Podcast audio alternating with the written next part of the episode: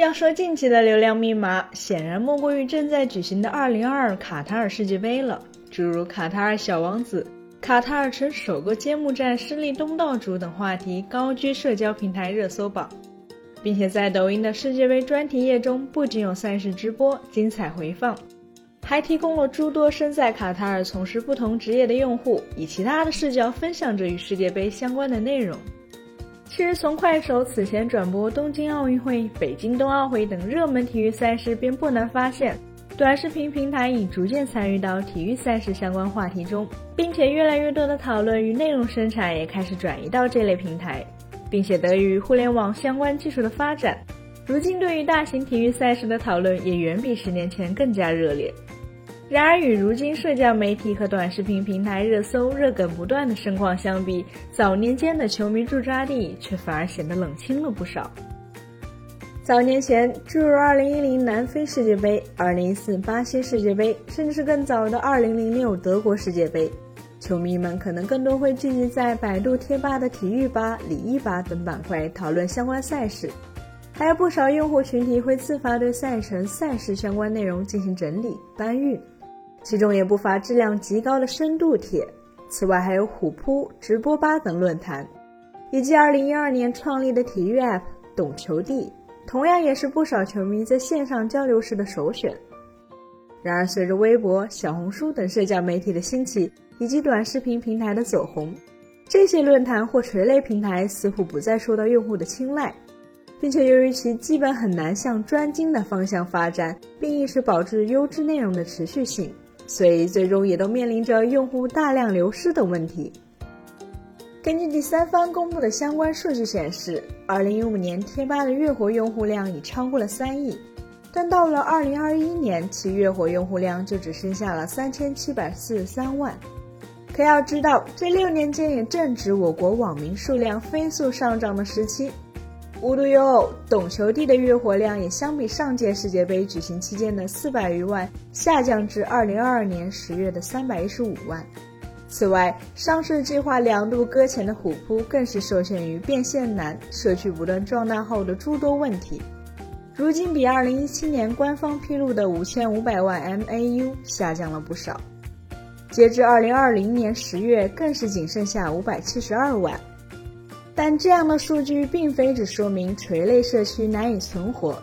而是在信息获取渠道与互动方式更加多样化的当下，用户需求也在不断改变。并非所有人都停在原地，借助简单的图文回帖、转载等功能维系网络中的一亩三分地，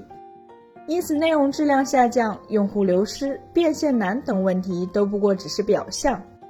随着市场环境的改变，在更多碎片化信息充斥的当下，话题与热点也成为了诸多平台内容生产的要素。不过，就在诸多球迷聚集在抖音、咪咕视频等平台观赛，并在朋友圈、微博等社交媒体讨论的热火朝天时，也有观点认为，每次世界杯都是伪球迷的盛宴。而伪球迷是如何看球赛的这个话题，也有着广泛的讨论度。事实上，无论是足球还是篮球，亦或电影、听歌，既然有资深爱好者存在，必然也会有凑个热闹、听个响的用户。对于资深球迷来说，今年可能意味着两大球王的最后一届世界杯，以及诸多球星各种专业战术等；而对于普通用户来说，则更像是这一时期的热点，关注的话题更多偏娱乐向。对于赛事本身的讨论也拓展到了赛场之外。但存在即合理，普通用户与资深球迷的需求本就天差地别，所以出现观点的分歧也并不令人意外。或许对于资深球迷来说，更希望看到的是干货满满的赛事解说、分析和预测；但对于普通用户来说，将九十分钟的一场比赛浓缩为精华瞬间，二创视频又何乐而不为？所以，面对传播范围更广、用户基数更大的短视频平台与社交平台。论坛或垂类平台被冷落，难道不是太自然的事情吗？尽管有不少资深球迷可能还在怀念此前论坛的繁荣之景，但或许从某种意义上，短视频和社交媒体的传播更有利于足球运动，并借此吸引了更多的普通用户。而面对世界杯这一热点，一向视流量如命的各大平台自然不可能毫无动作。首当其冲的便是从央视买下赛事版权的抖音、咪咕视频。除此之外，还有诸多打边缘球的互联网企业，比如推出“看不看球赛来点美团外卖”系列广告的美团，以及在各自平台设置世界杯专区的爱奇艺、腾讯视频、淘宝等。而 BOSS 直聘、猎聘、五八同城等，则更多的是以赞助的形式频繁出现在用户的视野中。不过，在这些参与者中，抖音的动作也尤为主动。此前，抖音方面已在重大国际体育赛事中有了不少的积累，不仅先后与2020欧洲杯、2021美洲杯合作，还拿下了英超、西甲、法甲、德甲和意甲在内的欧洲五大联赛版权。在此次世界杯期间，抖音方面在内容层面有诸多布局，其中包括邀请运动员入驻 UGC 内容传播等。比如日前卡塔尔小王子的入驻，也为其带来了不少的热度。值得一提的是，此次抖音还上线了边看边聊以及无障碍字幕直播间等。当然，此次抖音虽然打出了免费看世界杯直播的口号，但这显然并不等于没有盈利的可能。目前在抖音的世界杯专题页面下方就设置了“抖音燃情好物季”活动，用户可直接购买球衣、电视、啤酒、正版授权周边等商品。而同步进行的“吃喝玩乐在抖音”活动，则鼓励用户在抖音内点外卖、了解附近播放世界杯的门店等。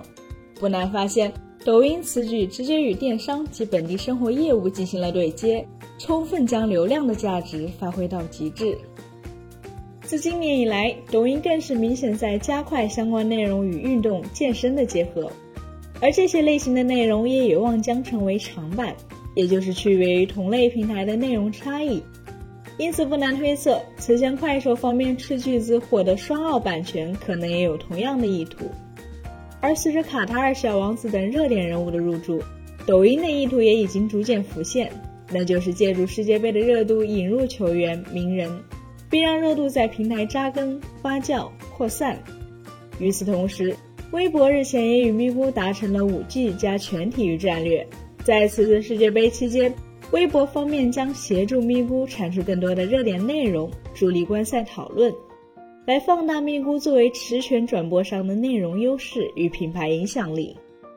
不难发现，没有社交功能的咪咕尚需借助微博来激发用户的参与度。而没有赛事版权的微博，自然也希望借此来吸引更多用户的关注，并增强用户粘性。因此，双方的合作也将是一个双赢的局面。至少目前，几乎没有哪一个平台愿意错过世界杯这一大热点。但令人遗憾的是，原本因为足球相关内容吸引用户的论坛或垂类网站，如今甚至都已经没有了参赛资格。本期节目就到这里了，更多精彩的大家可以访问我们三一生活的官网或全平台内容查询更多信息。咱们下期再见，拜拜。